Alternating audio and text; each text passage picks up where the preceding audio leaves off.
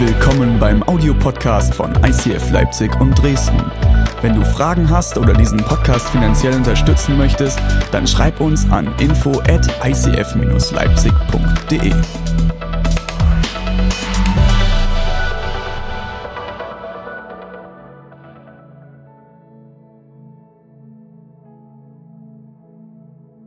Ähm, sind letzte Woche in die Serie Selbstlos eingestiegen und äh, weiß nicht, wie es dir ging, aber das ist crazy, oder? Das ist eine, schon eine sehr fordernde Predigtserie. Und letzte Woche sind wir eingestiegen mit dem Thema, hey, dass es sich lohnt, deinen Glauben zu teilen. Ja, das war die Ermutigung, hey, geh raus, komm aus deiner Komfortzone raus, teile deinen Glauben, egal in welchem Umfeld du drin steckst. Und das Ding ist, ich glaube, unsere Gesellschaft hat eine Gefahr. Und die Gefahr besteht darin, dass wir sehr individualistisch geprägt sind und dass Selbstvermarktung ganz, ganz weit oben steht. Ist, ist sehr interessant. Und deswegen haben wir heute folgenden Titel für diese Predigt und ich lade dich an mitzuschreiben, schreib dir den Titel auf. Der lautet, ich helfe nur mir selbst. Und du? Ich helfe nur mir selbst und du. Es geht heute in unserer Gesellschaft, in unserer heutigen Zeit geht es oftmals darum, sich selbst zu vermarkten. Und das sind dann so Fragen, okay, wie muss ich mich darstellen, dass ich im besten Licht bin, so ungefähr. Das fängt schon bei Instagram und Facebook an.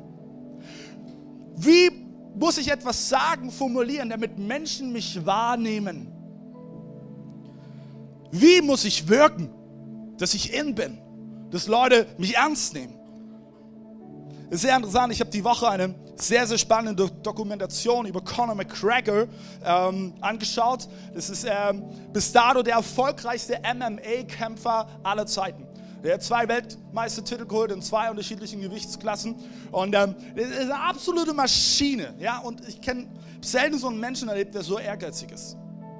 Und ich glaube, ein, ein großer Punkt seines Erfolgs ist, dass er sich selbst zu einer Marke gemacht hat.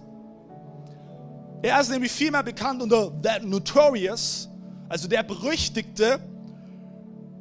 Und er hat sich voll selbst vermarktet. Das Ding ist, im Marketing gehen oftmals Selbstvermarktung und Selbstwert Hand in Hand. Bedeutet also, ich vermarkte mich und ich verkaufe meinen Wert. Ich verkaufe ihn einfach. Im Umkehrschluss bedeutet das, wenn ich mich nicht vermarkte, bin ich nichts wert. Die Konsequenz ist, wir sind ständig damit beschäftigt, unseren Wert zu rechtfertigen. In irgendeiner Art und Weise. Wie wir handeln, wie wir reden, wie wir, wie wir uns darstellen. Das ist irgendwie den Wert rechtfertigt, den, den wir innehaben. Und das prägt am Ende unseren Erfolg. Das Ding ist so, der Umkehrschluss ist, wenn du dich nicht vermarktest, hast du keinen Wert. Wenn du nicht ein Influencer bist oder nicht so und so viele Insta-Follower hast oder nicht das und das erreicht hast im Leben, dann, dann hast du keinen Wert. Wer bist du dann? Die große Frage ist, hey, wie viel Zeit verbringst du damit, darüber nachzudenken, wie dich, wie, wie du dich und dein Leben präsentieren kannst? Sind wir in Frage gestellt? Ich, ich, ich finde es sehr, sehr spannend, zum Beispiel, wenn man in ein Bewerbungsgespräch reingeht. Und es ist vollkommen okay, sich auf ein Bewerbungsgespräch gut, gut vorzubereiten. Das ist, das ist wichtig. Aber wir tun oftmals alles glatt polieren. Und leider ist unsere Gesellschaft sogar schon so weit, dass, dass wenn es nicht glatt poliert ist und wenn da irgendwo ein Makel ist, hast du keinen Wert. Kriegst den, kriegst den Job nicht. Wie sehr versuchst du deinen Wert zu rechtfertigen? Das, das sind dann so Fragen wie, hey, wie, wie schön bin ich? Wie viele Freunde hast du? Was, du hast nicht so viele Freunde? Dann, dann muss er jetzt nicht so wertvoll sein. Wie, wie erfolgreich bist du? Ich weiß, ein Kampf für, für die eine oder andere Mutter. Was für eine gute Mutter bist du? Bist du eine gute Mutter? Bist du keine gute Mutter? Woran definierst du das? Wie toll ist deine Wohnung, wenn du Leute zu dir einlädst? Und die ganz, ganz klassische christliche Frage, wie geistlich bist du? Das finde ich sowieso immer spannend. Ja, wenn wir, wenn so fragen, wie geistlich bist du? Dann denke ich so, gibt es da Kategorien? Ah, ich bin so eine klassische 5. Ja, also ich bin so kurz davor, aus dem Boot auszusteigen, aber auf dem Wasser laufen, weiß ich nicht. Ganz ehrlich, woran wollen wir das festmachen? Ich glaube, jeder von uns wird auf die eine oder andere Art damit konfrontiert sein, damit herausgefordert sein, seinen Wert zu bestätigen, sein, seinen Wert auch bestätigt zu sehen. Weil sind wir mal ehrlich, es gibt kein größeres Gefühl, als dass wenn jemand neben dir steht, dir auf die Schulter klopft und sagt, gut gemacht. Ja, das baut einen auf. Ist doch toll. Ich möchte mit dir in die Bibel schauen, was sagt eigentlich Jesus dazu? Weil Jesus steht für das komplette Gegenteil von unserer Selbstvermarktungs- und selbstzentrierten Gesellschaft. Und will mit dir in die Bibelstelle reinschauen, die es in sich hat. Matthäus 16, Vers 24 bis 25. Okay, ich lade dich ein, es auf dem Screen mit zu folgen oder lese es in deiner Bibel. Es ist der Kracher. Wer zu mir gehören will, darf nicht mehr sich selbst in den Mittelpunkt stellen. Ey, ist liebe diesen Vers, weil Jesus könnte ja aufhören, wir werden alle voll gebächt. So, okay, gut. Sondern muss sein Kreuz auf sich nehmen und mir nachfolgen. Denn wer sich an sein Leben klammert, der wird es verlieren. Wenn, wenn, wenn du nicht lernst loszulassen, wirst du es verlieren. Wer aber sein Leben für mich aufgibt, der wird es für immer gewinnen. Jesus, ich bete, dass du diese Botschaft tief in unser Herzen sinken lässt. Jesus, ich bete, dass, dass wir heute hier rausgehen, dass, dass wir nochmal mehr verstanden haben, was es bedeutet, dir ähnlicher zu sein. Und Jesus, ich bete, dass du, dass du unseren Stolz und unser Ego beiseite nimmst, dass wir offen sind für diese Message. Und danke, dass du immer an uns arbeiten willst und dass du immer Potenzial an uns siehst und dass du willst, dass wir wachsen. In Jesu Namen. Amen. Danke, Johannes.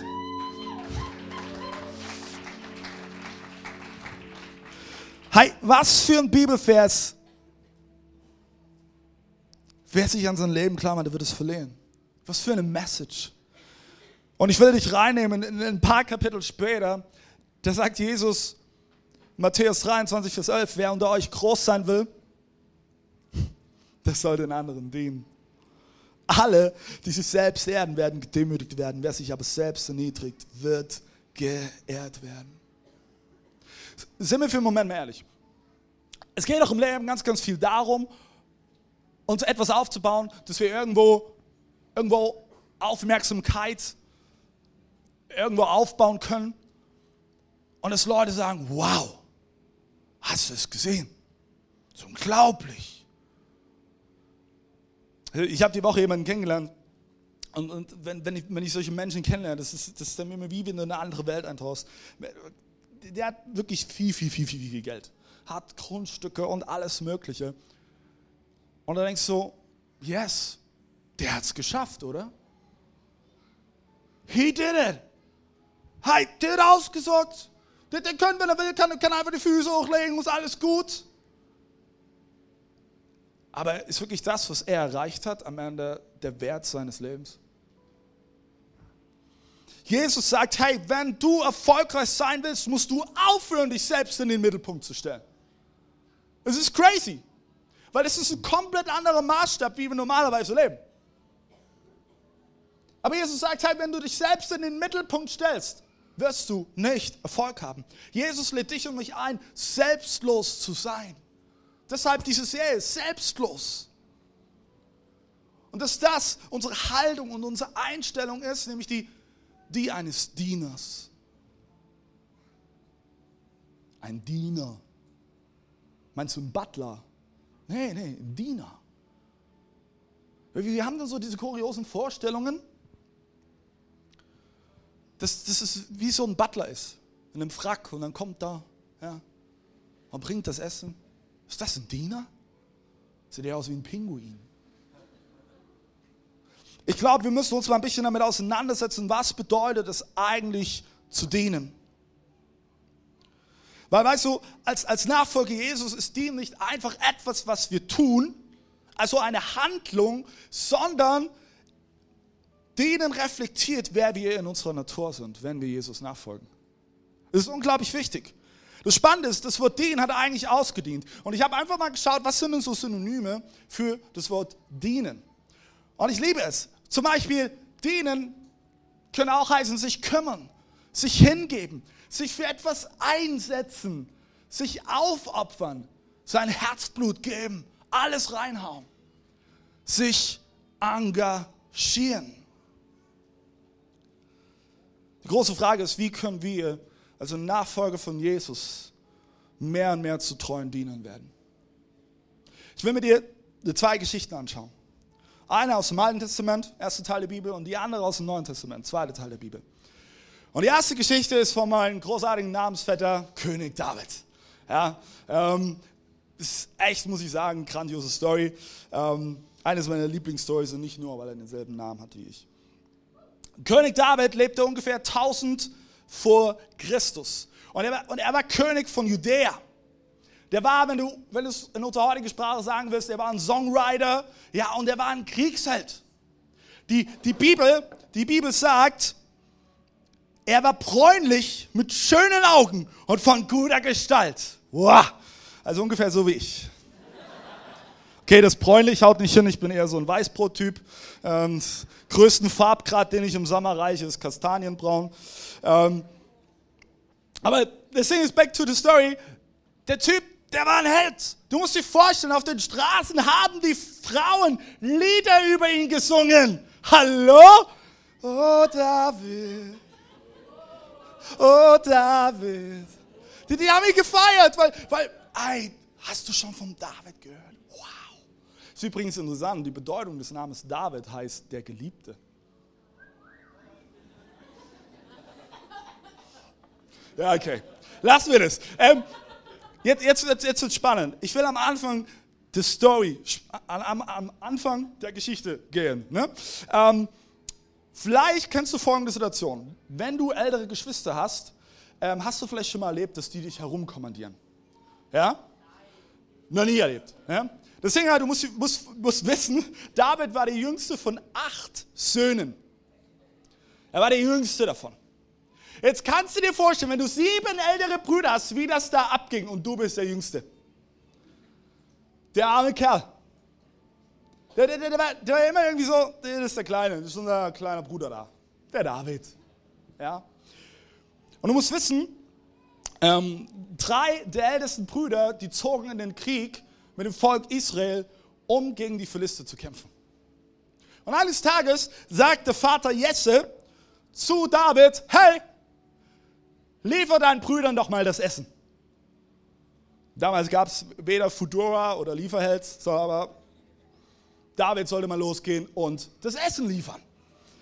Und er ist losgegangen und er hat das Essen gebracht. Und ich kann mir so richtig vorstellen, wie, wie, sie diesen kleinen Burschen angeschaut hat, er nicht mal 17 Jahre und er liefert seinen Brüdern das Essen und so, schaut er den kleinen Wichter an, ja, bringt er das Essen. Und ich denke mir, wie oft ist David vermutlich losgezogen, um seinen Brüdern das Essen zu liefern. Woche für Woche. Weil normalerweise ist so ein Krieg nicht einfach in zwei Tagen vorbei und dann gehen alle wieder nach Hause. Wenn es eine Belagerung ist, kann das Monate dauern, bis so ein Krieg vorbei ist. Manchmal Jahre und noch länger. Und er liefert das Essen seinen Brüdern. Hast du dir mal die Frage gestellt, warum dieser Junge, dieser kleine Knilch, 20 Jahre später König wurde? Jetzt könnte man sagen, ja, weil er Goliath besiegt hat. Augenscheinlich könnte das so sein. Ich persönlich glaube, David wurde irgendwann zum König, weil er lange bevor er berühmt wurde, lange bevor Frauen Lieder über ihn sangen, seinen Brüdern Essen geliefert hat. Lange bevor überhaupt jemand ihn wirklich kannte. Er war an den kleinen Dingen treu. Ich möchte etwas erzählen aus meinem Leben.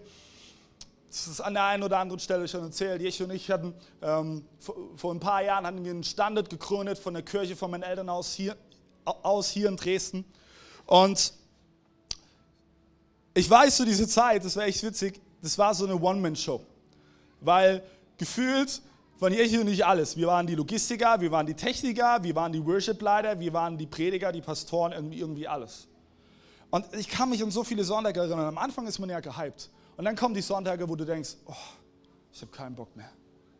Wir hatten damals so einen kleinen VW ab Da haben wir die ganzen Instrumente reingestapelt, die PA und alle Deko in einem VW ab. Ja? Die Person, die auf unserem Fahrersitz saß, war sehr gut zugebaut. Sie ist dann immer nur, setz dich rein. Und dann haben wir das Zeug reingestoppt und dann halt die Luft an und dann haben wir die Tür zugemacht. Das war tatsächlich so. Und alles gut, Schatz. Und ich kann mich so sehr daran erinnern, an, an die Momente, wo ich manchmal gedacht habe, Gott, ich will nicht mehr. Warum?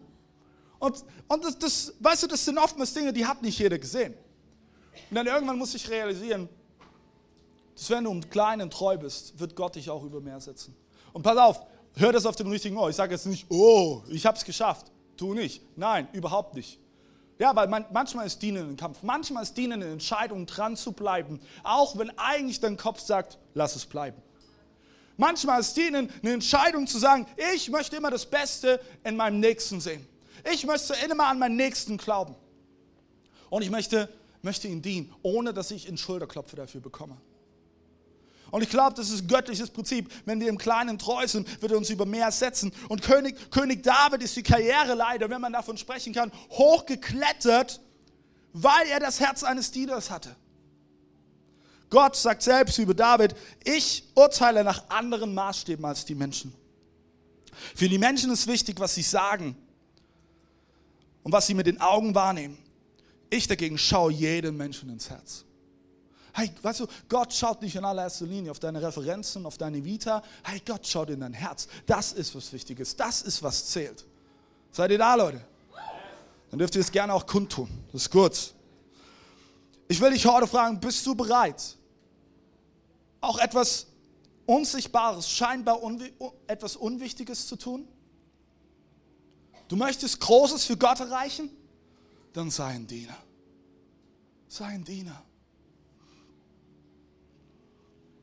Die zweite Story, die ich dich mit reinnehmen will, ist eine Story, die Jesus passiert ist. Du musst wissen, Jesus feierte das letzte Passamal mit seinen, mit seinen Jüngern, der engste Kreis. Und als die zwölf Männer da am Tisch sitzen, bricht eine Diskussion los. Wer von uns ist eigentlich der Wichtigste? Und ich kann mir so richtig vorstellen, diese zwölf Männer, wie sie da am Tisch sitzen und anfangen rumzudiskutieren. Und dann fängt Johannes an, also Männer, ich will euch nicht zu nahe drehen, aber ihr wisst, ich bin Johannes, ja, ich, ich bin geliebt von, von Jesus, ja, und ähm, ja, ich, ich bin besonders schön und ich kann so gut Keyboard spielen, ja, und äh, was könnt ihr eigentlich überhaupt? Und, äh, und dann kann ich mir vorstellen, Petrus schaut ihn an und sagt so, äh, nur mal so nebenbei. Also ich glaube ganz ehrlich, ich bin der Wichtigste, ja, weil, hallo, wer ist aus dem Boot ausgestiegen und auf dem Wasser gelaufen? Hallo, hallo, wer war's? Petrus, ich. Und dann alle Jünger so, ja, aber du bist auch runtergegangen. Ne? Und dann, und dann das Allerbeste, und dann kommt Bartholomäus. Bartholomäus sagt, und was ist mit mir? Ja, was soll mit dir sein? Keine Sau erinnert sich an Bartholomäus. Wer ist das überhaupt? Wer ist das? Wer soll Bartholomäus sein? Ist das einer der zwölf Jünger, wirklich? Und die diskutieren darüber, weißt du? Und dann sitzt Jesus daneben und, und der hört sich das an und ich glaube, der bekommt innerlich das Kotzen. Sorry, wenn ich das so sage. Und dann ist sie so, ich sag mal, ich habe mich drei Jahre volle Kanne in euch investiert. Ich habe alles gegeben. Habt ihr es nicht gecheckt? Und dann passiert Folgendes. Jesus verlässt diesen Raum. Und er holt eine Schüssel mit Wasser und ein Tuch.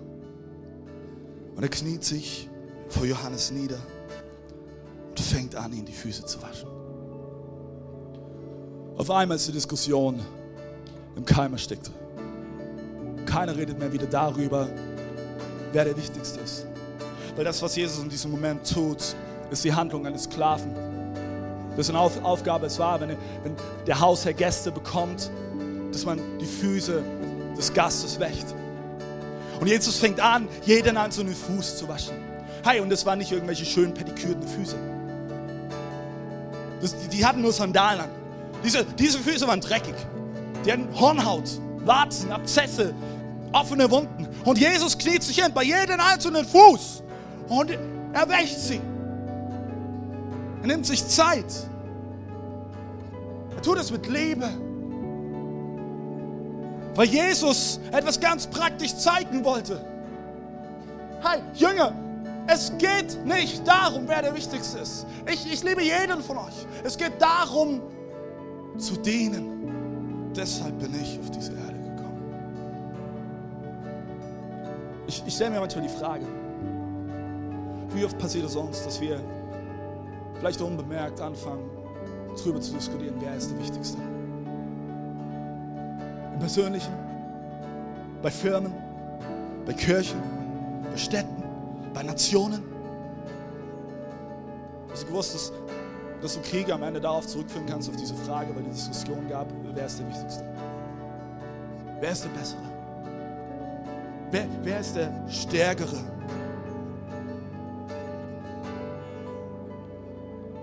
Jesus wusste, der, der Größte und Wichtigste ist niemals der, der augenscheinlich am meisten Aufsehen erlebt. Nein, der Wichtigste ist der, der von ganzem Herzen dient.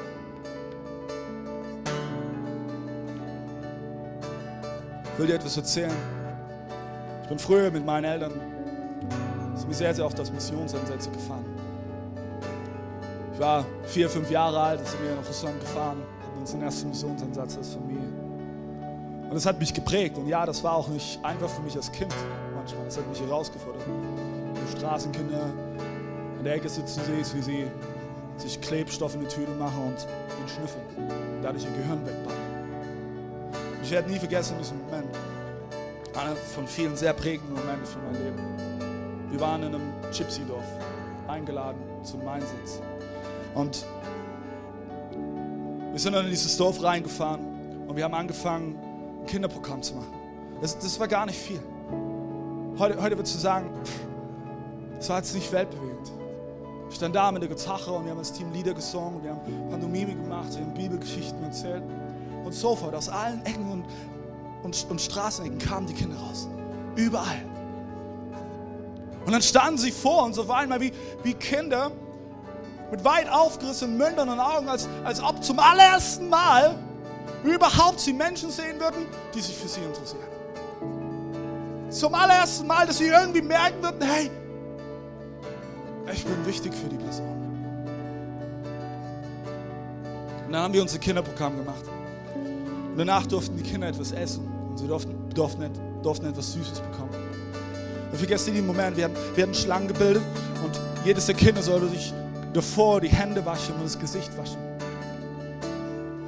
Und dann standen die Kinder vor dieser Schüssel mit Wasser und sie wussten nicht, was zu tun war.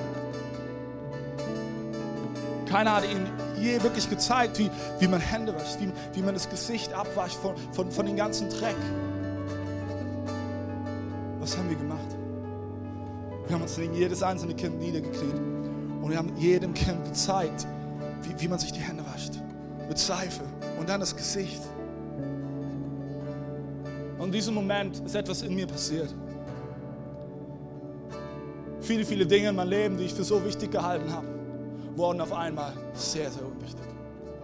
Weil weißt du, in dem Moment, wo du dich entscheidest, ein Diener zu sein, in dem Moment, wo du dich entscheidest zu dienen, ohne zu wissen, was du am Ende davon bekommst, setzt sich ein lebensverändernder göttlicher Prozess in deinen Herzen in Gang. Du wirst lernen, was Demut bedeutet.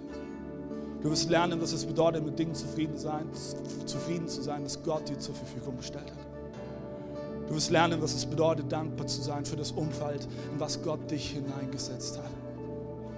All deinen Freunden, deiner Familie, deinen Kommilitonen, Arbeitskollegen.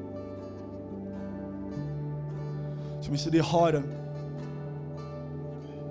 die Frage stellen, bist du bereit zu dienen? Dienen ist nicht einfach etwas, das wir tun. Es ist, was wir sind als Nachfolger Jesu. Es ist, was wir sind. Ich diene Jesus. Er sagt an einer anderen Stelle, sagt er, dann wird der König zu denen an seiner rechten Seite sagen, kommt her, euch hat mein Vater gesegnet. Nehmt Gottes Reich und Besitz, das es seit der Schaffung der Welt als Erbe für euch bereithält. Denn als ich hungrig war, habt ihr mir zu essen gegeben. Als ich Durst hatte, bekam ich von euch etwas zu trinken. Ich war ein Fremder bei euch und ihr habt mich aufgenommen. Ich hatte nichts anzuziehen und ihr habt mir Kleidung gegeben. Ich war krank und ihr habt für mich gesorgt. Ich war im Gefängnis und ihr, ihr wart es, die mich besucht haben. Dann werden sie, die nach Gottes Willen gelebt haben, fragen, Herr, Herr, wann bist du denn hungrig gewesen? Und wir haben dir zu essen gegeben. Oder durstig und, und wir gaben dir zu trinken. Wann warst du als Fremder bei uns? Und wir haben die Gastfreundschaft gewährt. Und wann hattest du nichts anzuziehen? Und wir haben dir Kleider gebracht. Wann warst du krank, Herr? Oder im Gefängnis? Und wir haben dich besucht. Der König, alle Könige, wird ihnen dann antworten. Das will ich euch sagen. Sie einen meiner geringsten Brüder, für eine meiner geringsten Schwestern getan habt, das habt ihr für mich getan. Bei Gott sind es oftmals die kleinen und unscheinbaren Dinge, die sein Herz bewegen und nicht die großen, aufsehenerregenden Dinge. Eine Beförderung in Gottes Reich wirst du nicht bekommen, wenn du dich selbst wichtig machst. Wir haben einen Auftrag, Jesus von ganzem Herzen zu dienen. Und ich möchte dich heute fragen, bist du bereit, Selbstlosigkeit zu lernen? Weil selbstsüchtig zu sein, muss man nicht lernen. Aber ich glaube, wir haben, alle haben Potenzial zu lernen, was es bedeutet, selbstlos zu sein. Was es bedeutet, vielleicht auch an mancher Stelle seine Träume und seine Visionen, seine Ideen für, für einen gewissen Moment in den Hintergrund zu stellen, um Platz zu machen. Aber eins kann ich dir sagen, Gott wird ein dienendes Herz belohnen. Gott sagt am Ende über König David, das ist ein Mann nach meinem Herzen. Jeden Abend, wenn ich meinen Sohn ins Bett bringe, spreche ich dieses Gebet über ihn aus. Ich bete, Jesus, mach, dass Noah ein Mann wird nach deinem Herzen.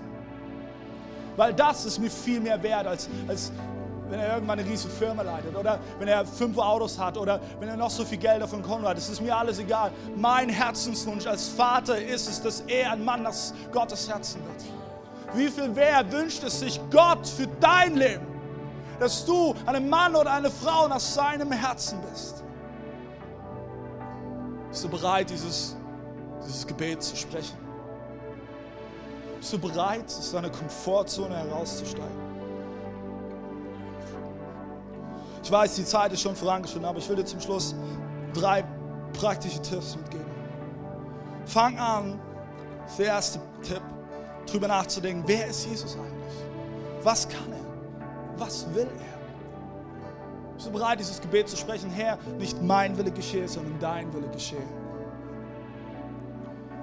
Möchtest du, dass durch dein Leben du selbst oder Jesus bekannt wird?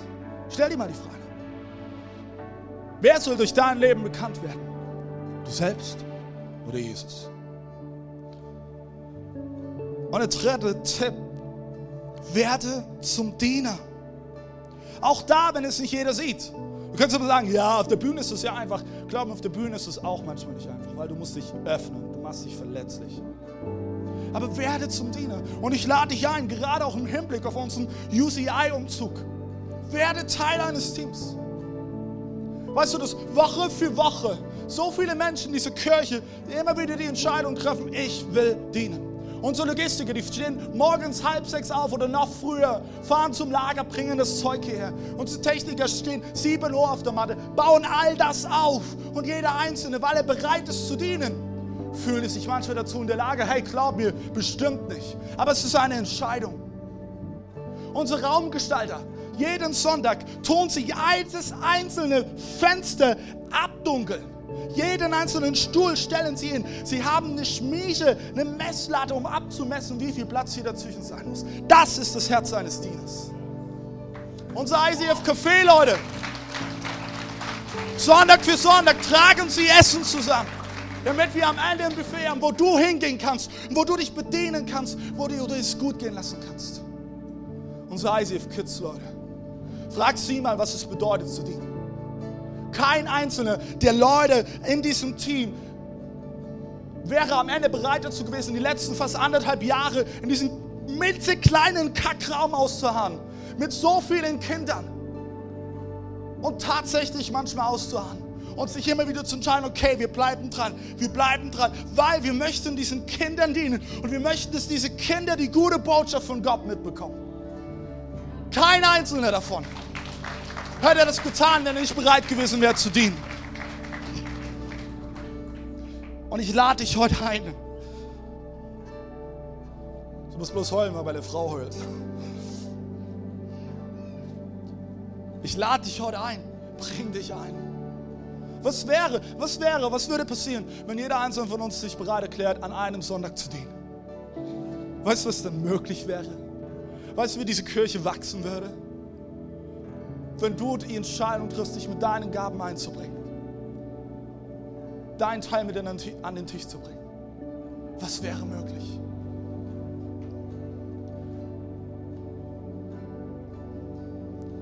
Jesus, wir danken, dass du jedes einzelne Herz siehst, weil am Ende geht es nicht um unsere Hand, sondern um jedes einzelne Herz. Und Jesus, wir wollen uns bereit erklären, Diener zu sein. Wir wollen dir von ganzem Herzen dienen. Jesus, ich bete, dass du uns hilfst, mehr und mehr dass wir teilweise unsere selbstsüchtige und egoistische Natur ablegen und dass wir mehr in deine Fußstapfen treten. Jesus, wir, wir sehen uns danach, dass die, diese großartige Stadt Dresden, dass sie verändert wird. Wir sehen uns danach, dass Ostdeutschland verändert wird.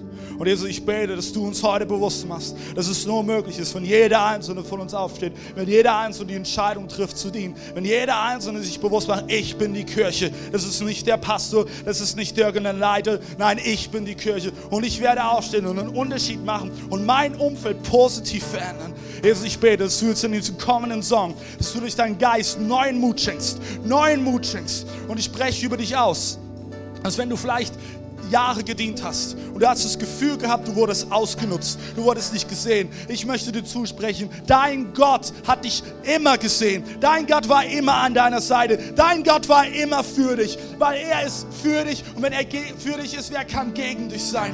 Und es ist nichts ungesehen geblieben von deinem liebenden Vater, egal was du getan hast, egal was du gesagt hast und egal welches Projekt du angefangen hast. Und ich will Segen aussprechen über dein Leben. In Jesu Namen. Amen.